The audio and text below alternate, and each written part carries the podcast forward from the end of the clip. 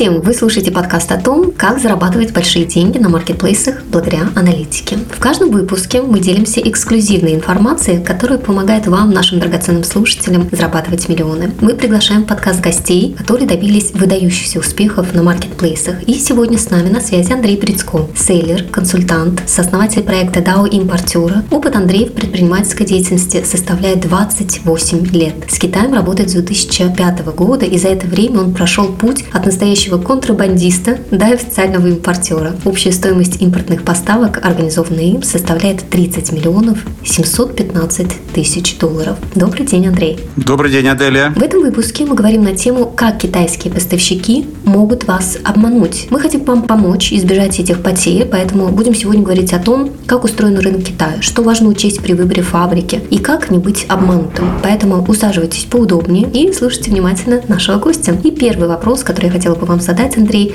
За какими товарами не стоит приезжать в Китай, а за какими стоит?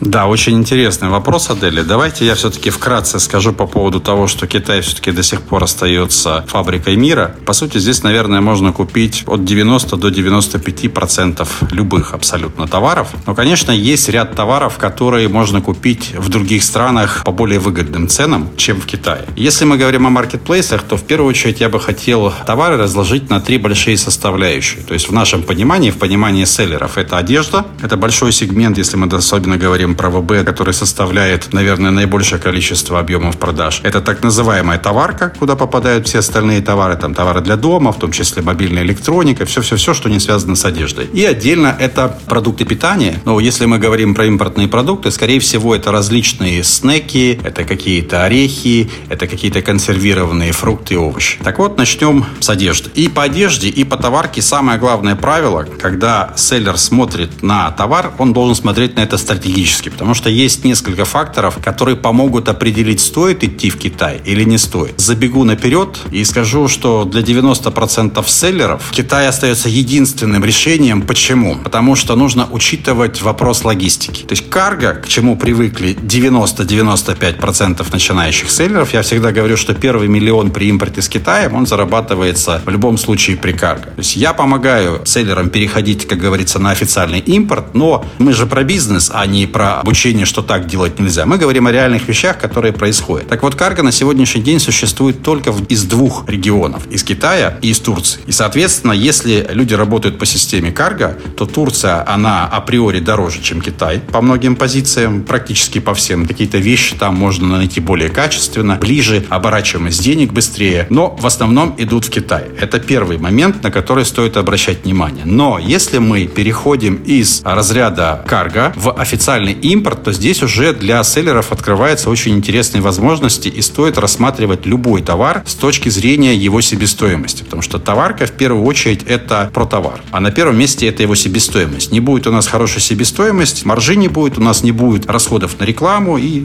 вся эпопея на маркетплейсах она заканчивается безуспешным. При анализе структуры себестоимости товара нужно смотреть, какую долю ручного труда при производстве вашего товара занимает именно ручной труд. О чем я говорю? Если к примеру, мы возьмем одежду, это у нас швейное производство. И здесь большую долю занимает заработная плата швей. Их нельзя заменить компьютерами. То есть многие швейные производства уже давным-давно переехали из Китая в соседние Бангладеш, Вьетнам, Индию, Индонезию, Малайзию и так далее. Активно развивается Узбекистан, активно развивается Киргизстан. То есть это такие, вот Узбекистан, Киргизстан и Турция, это такие альтернативу швейному Китаю и другим странам Юго-Восточной Азии. У каждого есть свои плюсы и минусы. В Киргизии Киргизия очень сильно страдает качество. В Узбекистане за последнее время очень сильно выросли минимальные объемы заказов. Так вот, что касается распределения одежды. Если мы говорим о хлопковых изделиях, допустим, о базовых хлопковых изделиях, об обыкновенной футболке, то самую дешевую цену мы на сегодняшний день получим в Бангладеш. Потому что там самая дешевая рабочая сила и огромные. Все бренды сегодня там отшиваются. Причем, если даже китайцы переместили туда свои фабрики, они ими управляют, они научили работать сотрудников из Бангладеша на своих производствах производствах. Но при этом, вы удивитесь, Бангладеш остается самым крупным импортером тканей и швейной фурнитуры. То есть он только отшивает, он не производит сырье, а сырье все заводится либо из Китая, все, что касается фурнитуры, а ткани уже в зависимости от того, из чего они сделаны. Если мы говорим, допустим, про такие изделия, как джинсы, то я советую идти в Индию или в Пакистан. Если мы говорим о изделиях швейных, которые, допустим, много ручного труда, различная вышивка, бисер и так далее, только Индия. Все крупные, дорогие бренды с большим количеством ручной работы в изделии, они идут в Индию. Если мы говорим о верхней одежде, о спортивной одежде, о машинном трикотаже, одежде из мясовых и искусственных тканей, то это только Китай. У каждого региона есть своя специализация. Мы сказали про логистику, мы сказали про особенности товара. Не нужно забывать еще про минимальный объем заказов. Это очень такая вещь, которая важна для селлеров на начальном этапе, потому что, по сути дела, основная масса небольших селлеров, которые идут в Китай, их бюджет там от 100 до 300 тысяч рублей. Потому что если ты можешь позволить себе сделать закупку уже более 300 тысяч рублей, то нужно уже сравнивать, просчитывать официальные импорты, просчитывать карго, сравнивать, что выгоднее. Так вот, получается,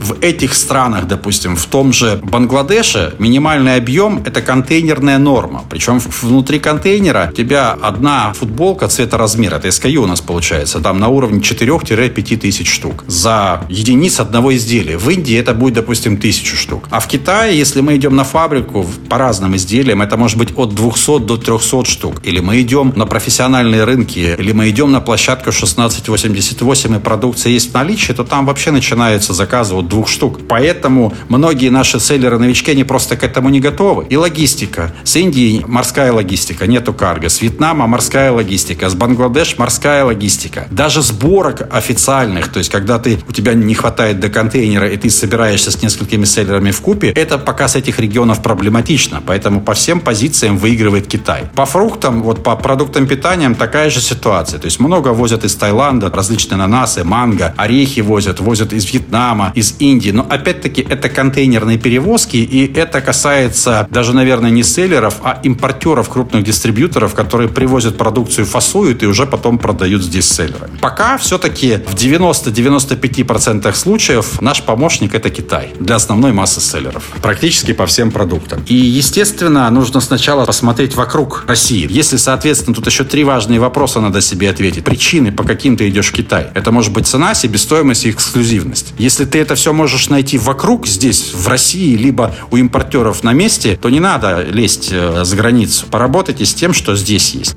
Да, мы действительно видим за последние три месяца колоссальное падение среднего чека в категории продовольственных товаров, питания. И связываем это с тем, что все-таки закупки сейчас начинаются уже, предпочитают в России закупать, чем, возможно, в Китае или где-то еще. По продуктам питания мы вообще, я хочу сказать, что очень сильно, начиная с 2014 года, когда начали вводить ограничения на импортные продукты питания, делать инвестиции со стороны государства в, перерабатывающее в оборот перерабатывающей отрасли, мы очень сильно подтянулись. То есть тот, кто занимается на маркетплейсах продуктами питания, однозначно, кроме каких-то экзотических продуктов, все можно купить на месте. Если мы, допустим, говорим о бытовой химии, шампуни, гели для душа и так далее, то это все производится на месте. Нету смысла возить объем. Это большие транспортные затраты. Люди возят сырье, что имеет там какие-то отдушки, какие-то ароматизаторы, но пластик весь льют здесь. Разливают это все здесь. Дешевую и объемную продукцию продукцию, если производство налажено в России, то надо смотреть. То есть то же самое по недорогой косметике. Достаточно много сегодня есть предприятий, которые занимаются контрактным производством, и, соответственно, ты можешь как селлер прийти и сказать, хочу у вас что-то заказать и под своим брендом эту продукцию продавать на маркетплейсах. Я всегда говорю, что не надо спешить. Китай это не панацея. То есть это стратегия. Стратегия, которая помогает многим селлерам. Но нужно подходить с головой, иметь большой запас времени для того, чтобы провести тщательную аналитическую работу. То есть здесь по принципу поспешишь, китайцев насмешишь. Ну, наверное, не только китайцев, но и россиян тоже. Ну,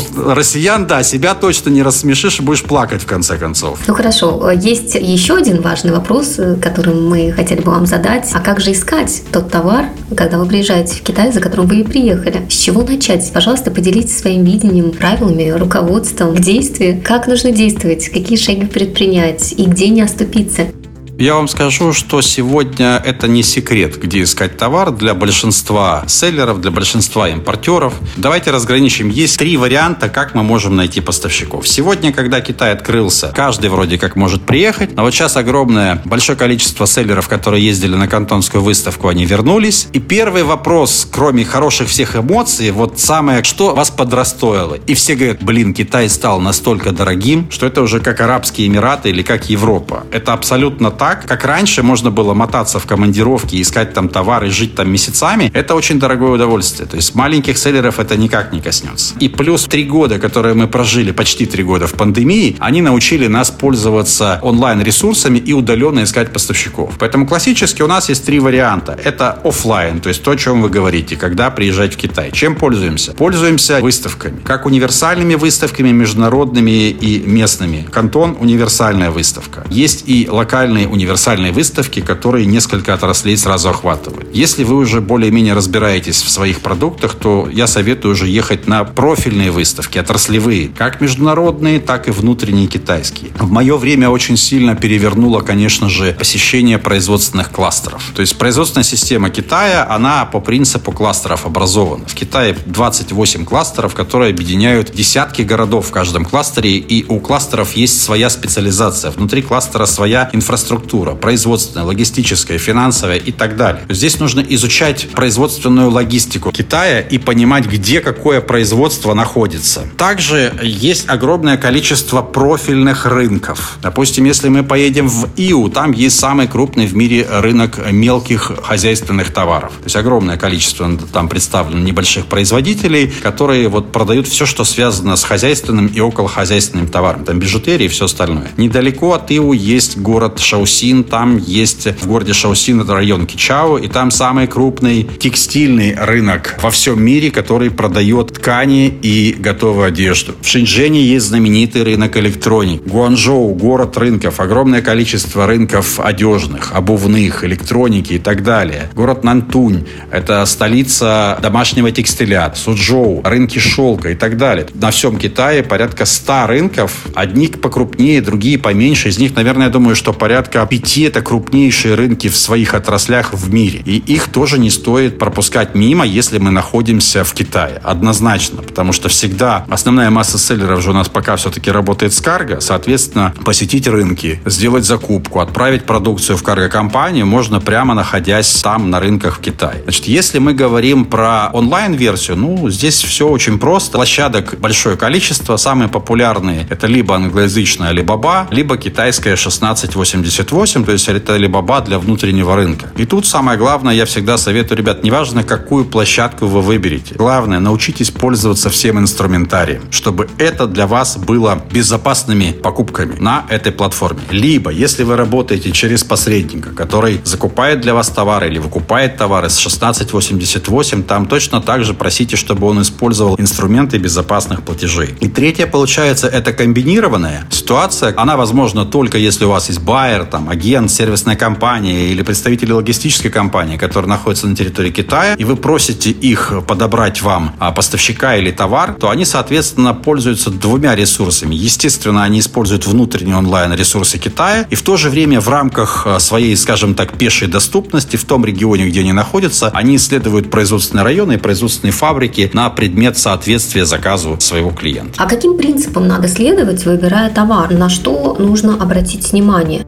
Интересный вопрос. Я люблю больше МСП, но по своей практике я больше работал, наверное, все-таки с корпоратами. И в последние, наверное, лет 10 я стараюсь вот то, что применяют крупные компании, пытаться это интегрировать в малый бизнес, адаптировать и использовать. То есть сделать, скажем так, малый бизнес профессиональным. Так вот, у меня подход э, к товару более классический, как у крупных торговых компаний и торговых сетей. Тут вот скажу интересную вещь. В конце 80-х годов компания Procter Gamble, она изобрела такое понятие, как Efficient Customer Reaction. Это эффективное реагирование на потребителя. Это формирование ассортимента компании подчинено стратегии компании и основывается на запросах и потребностях покупателя. У профессиональных закупщиков вообще есть очень интересное выражение, что не надо ничего производить и закупать, пока никто ничего не покупает. То есть прежде чем нам определиться с товаром, нам нужно определиться вообще, а кто его будет покупать. То есть нам нужно ответить себе на следующие вопросы. Кто покупает, что покупает, почему почему покупает,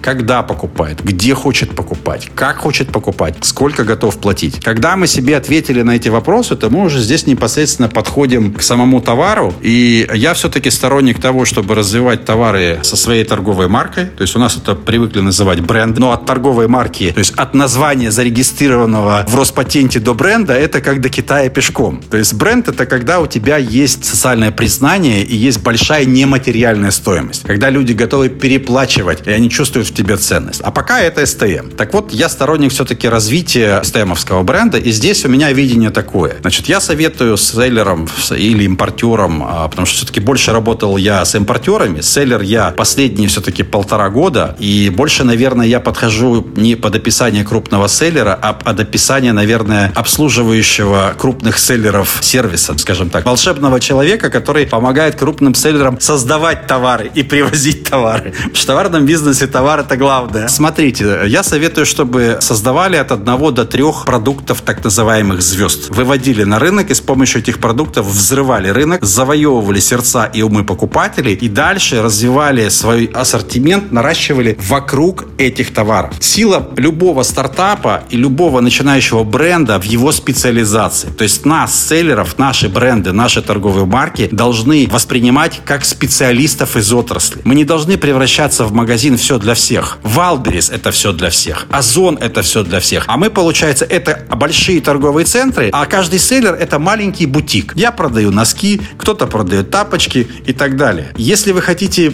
расти, то просто-напросто возьмите большую группу товаров. Допустим, одежда, да, то есть если мы рассуждаем с точки зрения категорийного менеджмента, то есть классическое деление. Я всегда привожу этот пример для того, чтобы люди понимали, что такая ниша. Есть большая группа товаров, внутри этой группы товаров есть классы товаров. Есть одежда, допустим, для женщин. Это класс товаров. Дальше идут категории товаров, подкатегории товаров. И уже в подкатегориях самое низкое деление – это так называемые ниши. Это узкие сегменты с очень небольшим ассортиментом товаров, так называемыми нишевыми товарами. Так вот, крупный бизнес, он развивается сверху вниз, то есть снаружи, вовнутрь. А малый бизнес этого сделать не может. Мы ограничены в средствах, поэтому нам надо развиваться изнутри наружу. Взяли один-три товара, сделали, соответственно, изучили все их особенности.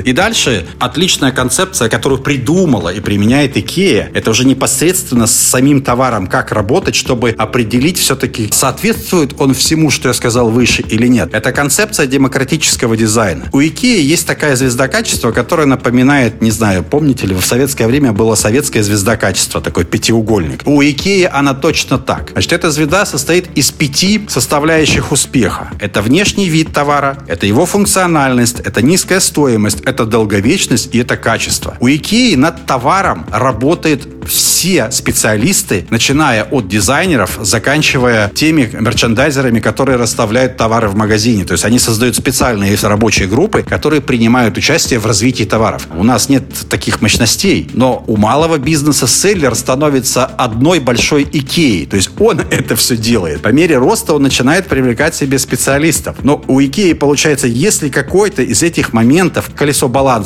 они все должны быть одинаково, чтобы колесо было круглое. Если что-то тянется вниз, то колесо наше ломается, и это уже не колесо, а какой-то квадрат. У Икеи жестко. Если какой-то из этих пунктов не решен, они продолжают работать над товаром или убирают его из разработки. Самые популярные классические тарелки, вот эти вот так, такие простой формы, чтобы вы понимали, Икея их разрабатывала полтора года. Казалось бы, что там разрабатывать? Но вот все вопросы, когда мы так комплексно будем подходить, да, мы начинаем с малого. Еще в помощь, значит, э, чтобы селлеры раскладывали свой товар на три части. Первое – это функциональная часть, то есть какую проблему решает этот товар. Либо какое, получается, эмоциональная вторая часть – это какие эмоции испытывает ваш потребитель от вашего товара. В принципе, любые товары решают всего лишь две эмоциональные части. Первое, они либо решают проблему, второе, приносят удовольствие. И третья составляющая – это социальная. Задавайте вопрос, будет ли информационный повод поговорить о вашем товаре. Или, может быть, ваш товар – это тот товар, который даст какую-то статусность вашему потребителю. То есть вот эти три вещи тоже помогут выбрать выбрать товар. И дальше уже, когда, вот скажем так, эта аналитическая работа проделана, ты понимаешь свою целевую аудиторию, у тебя разложен товар на все составляющие, ты четко подбираешь себе. И опять-таки, исходя из того, в какой нише ты хочешь развиваться, с какими покупателями, какие проблемы закрывать, ты уже легко определяешь товар. Уже другая задача возникает, вот которая более сложная. Как найти этот товар и как даже не как найти, как найти поставщика, который на постоянной основе будет производить тебе товар, где ты не ошибешься, не потеряешь деньги, тебя не обманут, не будет проблем с качеством и так далее. Как устроен рынок Китая? Вы говорили о том, что есть кластеры, которые стоит учитывать при осуществлении закупок. А что еще является элементом рынка Китая? Выставки, кластеры, что-то еще? Рассматривайте Китай в рамках определенной части вашей цепочки поставок. То есть вот кто участники цепочки поставок? Те, которые находятся на территории Китая и те, которые помогают этой цепочке функционировать. Ну, во-первых, это фабрики, это торговые компании, оптовики, у которых есть продукция на складе. Это различные байеры, агенты, сервисные компании, которые помогают осуществлять закупки. Это инспекционные компании и тестовые лаборатории, которые помогают организовывать и следить за качеством качеством продукции. Это логистические компании. Те же карго-компании. Ну, это разновидность логистических компаний. То есть это все те, кто присутствует на территории Китая. И в зависимости уже, получается, от э, размеров вашего бизнеса и конкретно той ситуации, в которой находится бизнес, селлер для себя должен выбрать одну из четырех стратегий, которые есть сегодня по работе с Китаем. То есть самая, конечно, прибыльная, самая лучшая – это стратегия работы напрямую с фабрикой. Но здесь у вас должен быть большой объем и большая заинтересованность, вовлеченность в процесс. Потому что только при этих двух вещах можно работать напрямую с фабрикой. И три другие э, стратегии? Это работа с сервисными компаниями, когда у вас, допустим, крупные объемы заказов, но вы не хотите создавать инфраструктуру для работы с Китаем и даете это на аутсорс. Это работа с агентами или с байерами, то есть если сервисные компании – это команда профессионалов, в том числе и байеров, то байеры это могут быть даже вплоть до того, что либо отдельные физические лица, фрилансеры так называемые, специалисты, либо ну, 2, 3, 5 человек, образно говоря, которые, по сути дела, решают решают те же задачи, но у них нет такого профессионального бэкграунда. То есть они могут выкупить, они могут отправить, в основном через карго, но они не знают, как работать в белую. У них не такой бэкграунд по контролю качества, по работе с поставщиками, по производственным процессам и так далее. Но здесь эта стратегия, когда у вас небольшой объем заказов, и вы вовлечены. То есть вы, получается, работаете со своим байером как бы рука об руку. Потому что всю работу, по сути дела, по подбору поставщика делает селлер. Мы часто приходим к байеру, вот ссылка на 1688, и он просто выкупает товар и больше ничего не делает. Просто проплатил деньги, получил в лучшем случае что-то посчитал и отправил это каргистам. И четвертое – это работа с торговыми компаниями. Это самая дорогая стратегия, но она примечательна чем? Если у вас широкий ассортимент и небольшая глубина этого ассортимента, там вам, допустим, нужно 100 SKU товара, всех по чуть-чуть, то ни одна фабрика вам это не продаст. Соответственно, вам нужно искать торговую компанию, у которой широкий ассортимент и маленькие объемы заказов. Тут же, как получается и в маркетплейсах, ты начинаешь начинаешь с нижней ступеньки и потихонечку, потихонечку по росту твоего бизнеса доходишь до верхней, когда ты работаешь уже напрямую с фабриками. И сейчас интересно э, вернуться к первой стратегии, самой выгодной, как вы сказали, это работа с фабриками. И здесь я хотела бы задать вопрос, что нужно учесть при выборе фабрики и как отличить просто перекупщика от производителя и не быть обманутым. В своей практике я, когда обучаю импортеров, я им даю очень интересную такую концепцию, называется идеальный поставщик. То есть есть концепция идеального покупателя, когда мы составляем портрет своего покупателя. Вот то, о чем мы говорили ранее, кто эти люди, какой у них возраст, какой пол, сколько они зарабатывают, где они живут, какие у них хобби, предпочтения. То есть продажи и закупки – это две стороны одной медали. Мы коллеги по цеху всегда. И это зеркальная концепция. То есть для того, чтобы нам найти нашего идеального поставщика, конкретно подходящего под мои конкретные условия, соответственно, мне нужно составить портрет этого поставщика. То есть кого я ищу. Потому что очень часто получается ошибка селлеров в том, что они проделывают огромную работу по поиску поставщика там на Alibaba или на 1688, доходят там до самого конца и понимают, что это не тот поставщик. И все начинается сначала. То есть тут тоже должна быть системная работа. Изначально нужно этот портрет определить. Техника очень простая. Задавайте себе вопросы и отвечайте на них. Вам нужен поставщик с низкой ценой или с высоким качеством. Вам нужен поставщик с узким или с широким ассортиментом. Вам нужен поставщик, допустим, с сильным неокром. То есть это подразделение RID, да, Research and Development, которое разрабатывает продукты. Или вы работаете со стандартными товарами, и у вас нет необходимости работать с такой фабрикой, потому что любое RID – это увеличение себестоимости. Очень важное значение имеет размер фабрики. То есть я всегда советую, выбирайте себе фабрику по размеру своего бизнеса. Не надо играть в слона и моську. Причем в двух вариантах. Почему это важно? Сейчас объясню. Если вы маленький селлер, пытаетесь достучаться до крупной фабрики, вам просто даже никто ворота не откроет. Потому что по правилам бизнеса вообще в крупные фабрики, они, как, знаете, как, как работать с «Газпромом», к примеру, да, они не такие поворотливые, как малый бизнес. То есть для того, чтобы там гибко принимать и лоббировать свои решения, и на вас могли смотреть, и вас бы слушали, вы должны занимать определенную долю в их портфеле продаж. Хотя бы 5 или 10 процентов. А если вы стучитесь на завод, который продает на миллиард долларов, а вы хотите купить на тысячу долларов, то есть э, это не, ни о чем. Вы становитесь сразу в позицию зависимого от поставщика. Это очень нехорошая позиция. Давайте рассмотрим ситуацию наоборот, когда крупные селлеры хотят сэкономить и пытаются поработать с маленькими фабриками. Маленькие китайские фабрики, конечно, они будут этому рады, но здесь есть другие проблемы. То, что у вас будет хромать качество, у вас будут хромать объемы отгрузки, у вас будут хромать сроки отгрузки. Они будут стараться привлекать кого-то, чтобы вас не упустить на субконтракте, и там будет еще хуже качество, чем даже производят они. А вот когда вы находите себе фабрику по своему, как говорится, уровню и потихоньку вместе с ней начинаете расти, то здесь получается развиваетесь вместе, растете вместе, все удачи и неудачи переживаете вместе, получается синергия. В Китае очень важно не только найти поставщика, но постоянно развивать ваши взаимоотношения с ним. Скажем так, развивать и растить поставщиков. Это как цветочек, его постоянно надо поливать. Красивое сравнение. Сейчас я хотела бы уточнить, а как же все-таки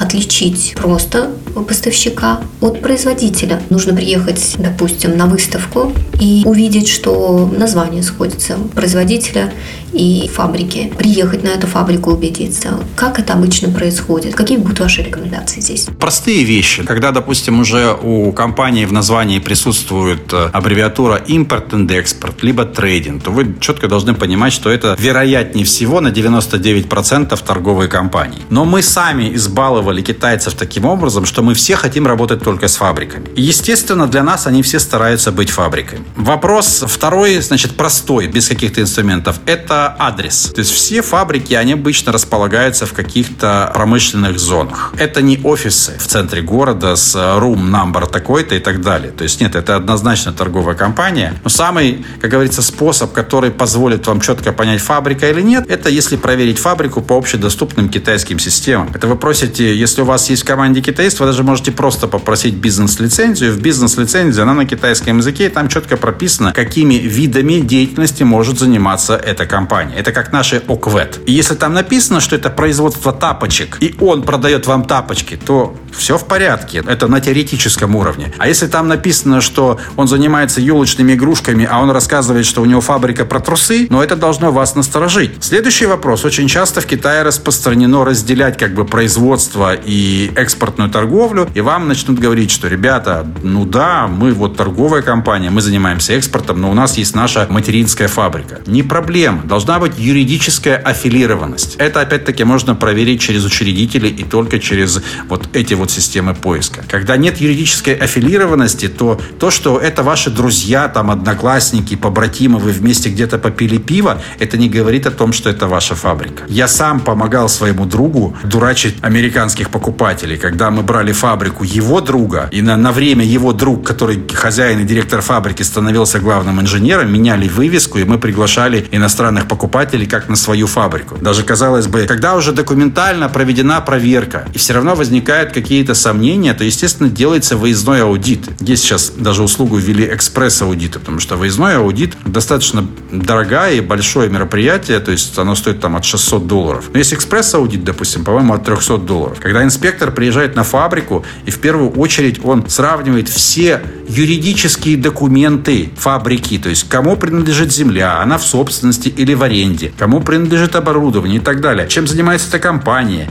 есть ли у нее офисы, есть ли филиалы. То есть это скрупулезная работа. Если мы говорим про селлеров, которые делают, допустим, покупки на 1688, они в основном ориентируются на так называемые рейтинги продавцов. Но они же не показывают эти рейтинги нам. Фабрика это или торговая компания. Поэтому здесь нужно делать более, как говорится, тщательную проверку. Сейчас не так много осталось систем, но вот если вы зайдете на Байду, это китайский поисковик, и введете туда в поиск китайское название иероглифами компании, то есть вы попросите вашего потенциального поставщика дать вам название его компании на китайском языке, то у Байду есть э, своя бесплатная скрининговая система, по крайней мере, вам по ссылке этой компании выйдет, я не помню, как она называется по-китайски, потому что я не китаист, но выходит, соответственно, ссылка, ты заходишь, и ты там можешь посмотреть, когда компания была образована, кто директор, кто учредитель, уставной капитал, оплачен, не оплачен, юридический адрес, есть экспортная лицензия, нет экспортной лицензии, а какой вид деятельности, какие были изменения в, в уставных документах и так далее. И уже эта информация, она помогает принимать решения, что делать дальше. Потому что я себе, у коллег американских, у них была такая система, воронка поставщиков. Я ее спер, доработал, и это многоступенчатый отбор поставщиков. То есть это и коммуникация, это и запросы цен, это и скрининг, это и проверка образцов, это и выездной аудит и так далее. То есть в Китае сначала нужно найти того поставщика, который может произвести ваш товар, если речь идет о работе с фабрикой, а уже потом вести все переговоры по цене и так далее. Нет смысла даже обсуждать какую-то цену, какие-то условия, если фабрика не производит тот товар, который вам нужен.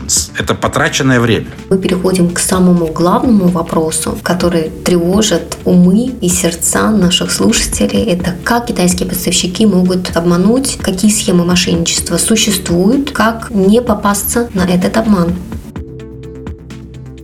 Давайте начнем так. Если мы работаем на площадках Alibaba англоязычной, либо 1688, я всегда говорю, ребята, используйте компании, которые имеют статус безопасной системы платежей. То есть на англоязычной Alibaba это называется Trade Assurance. Но в данном случае заказ должен быть размещен внутри платформы, и заказ должен быть оплачен на субсчет поставщика по реквизитам Alibaba. И в этом случае получается, если ты соблюдаешь другие условия, если у тебя есть техническая спецификация, если это все оговорено, если ты провел инспекцию в, в момент приемки готовой продукции, то на что распространяется эта страховка? Она распространяется, допустим, на то, что если поставщик опоздал, либо поставщик, соответственно, тебе предоставил некачественную продукцию, то есть он реально эти деньги не получает, пока он тебя не отгрузит. Внутри 1688 есть такая же рабочая система, поэтому если вы работаете через байера, то просите вашего байера обращать внимание на то, чтобы он делал закупки у компаний по безопасной системе платежей. Потому что самое банальное, что может произойти, это обыкновенная банальная мошенничество. Когда вы нашли поставщика на той же Alibaba, вы не размещаете, он вас увел с площадки,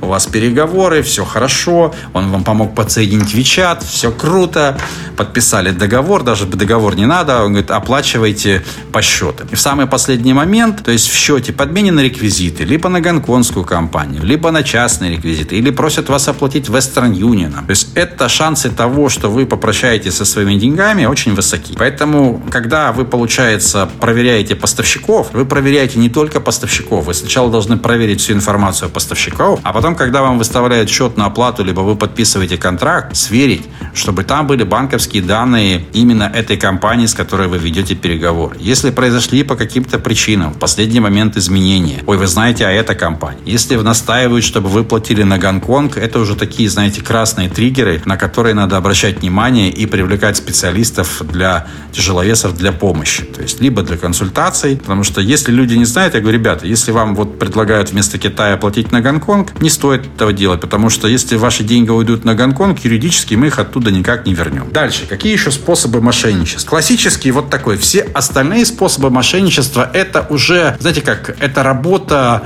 китайских поставщиков с лохами-покупателями. Я это так называю. Да вот как раз наши слушатели не должны стать такими лохами, и мы сейчас, сейчас вас э, просим поделиться информацией. Да, мы рассмотрим варианты, что происходит. Повышение цены после аванса. То есть, когда вы договаривались об одной цене, вы делаете предоплату, а потом случается магия. Извини, брат, подорожало сырье, подорожала зарплата, изменился курс юаня, и много там тайфун налетел, много разных причин, мы тебе должны поднять цену. Такой момент. Значит, следующий момент момент, когда вас завлекают в свои сети низкой ценой, а потом на протяжении длительной с вами работы каждый раз повышают цену, отжимая у вас по чуть-чуть. А как же не попасться на первый и на второй вариант? Не попасться – это тут две вещи. Правильный подбор и проверка поставщиков и закрепление всех договоренностей э, юридически. Просто если вопрос, когда либо использование рычагов давления на поставщика. То есть, если вы работаете на площадке, платежи осуществляется, и у вас там оговорена одна цена, он не может ее поменять, понимаете? Потому что он, а деньги не находятся у него, деньги находятся, допустим, у площадки Алибабы. То есть, всегда нужно искать рычаги воздействия на вашего поставщика. Их вариантов много, мы просто, нам не хватит даже 10 подкастов для того, чтобы это все дело обсудить. Поэтому я только расскажу как бы моменты, как это может происходить. Четвертое, это получается несанкционирование использования вашей интеллектуальной собственности. Это может быть китайцы могут зарегистрировать ваш бренд на себя в Китае. Вы об этом даже не знаете. А потом по каким-то причинам, к примеру, ну, вы заказываете у них продукцию под своей торговой марки. У вас все хорошо идет, и он начинает потихоньку поднимать вам цены. И вас это не устраивает, вы хотите уйти и найти другого поставщика. А он говорит, брат, стоп, а эта торговая марочка зарегистрирована за мной в Китае. И производить данную продукцию ты можешь только у меня, либо по моему разрешению. И вариантов два. Либо, как говорится, мыши плакали, кололись, но продолжали жрать кактус, и ты продолжаешь работать с этим китайским поставщиком. Либо очень часто они предлагают тебе выкупить торговую марку, и это будет... Они все уже давно все посчитали, все все знают. И примерно предлагают сумму в разбеге от 15 до 30 тысяч долларов, потому что примерно эти деньги вы потратите на судебные издержки для того, чтобы при э, благоприятных течениях обстоятельств отсудить в свою пользу. Ладно, торговая марка, а у вас какой-то своя разработка, свой продукт, свои какие-то инновации, и вы это не закрепили никак специальным соглашением, рабочим, действующим в соответствии с китайским законодательством, с заключенной китайскими юристами, то есть инструментов очень много, рассказать про все это невозможно в коротком подкасте, то а, представляете, вот, вот вы покупаете в Россию, вы думаете, что у вас один единственный вопрос, а он берет и продает такой же ваш продукт на другие рынки, только под своим брендом. И если вы этот момент упустили, вы опять-таки здесь ничего не сделаете. Четвертое, это когда, естественно, пытаются сэкономить, а сэкономить можно на чем? На зарплате не сэкономят,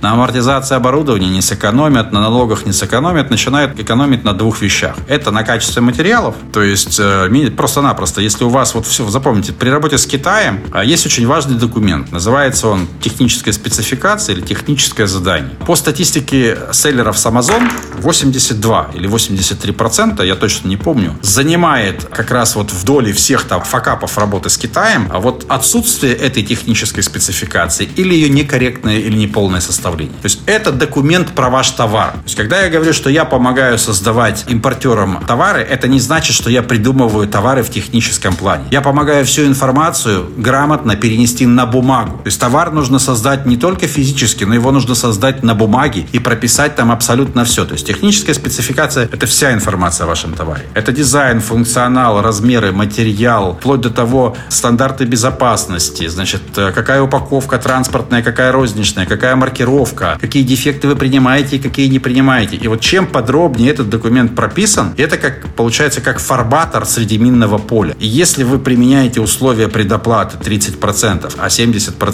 после предотгрузочной инспекции, и у вас оговорена техническая спецификация, то вашему поставщику ему некуда деваться. Он производит продукцию в соответствии с вашими договоренностями. В проактивном случае это может быть просто хотя бы техническое задание. Вот мне элементарно селлеры присылают составленное техническое, ну не техническое задание, скажем так, это уже на горячем опыте. Они получили какие-то первые поставки с 1688. Они получили брак. Они составили хотя бы фото, как выглядит этот брак, и приходят и говорят, мне нужен поставщик, вот такой-то товар, и чтобы не было вот такого брака. Это тоже какая-то проведенная работа, понимаете? То есть, но вопрос в чем? Что основная масса приходит уже после того, как, когда уже случай произошел. А здесь смысл в том, чтобы это все делать заранее, потому что если у вас не прописано, допустим, вот толщина стенки в стакана должна быть 3 миллиметра, а вы не прописали этого, а китайцы возьмут и сделают 2 миллиметра. То есть ваш стакан будет работать, но просто с толщиной стенки в 3 миллиметра вы сможете из него выпить тысячу раз, а с толщиной стенки в 2 миллиметра всего лишь 500 раз. Вы это не заметите ни на первый, ни на второй, ни на десятый случай. Но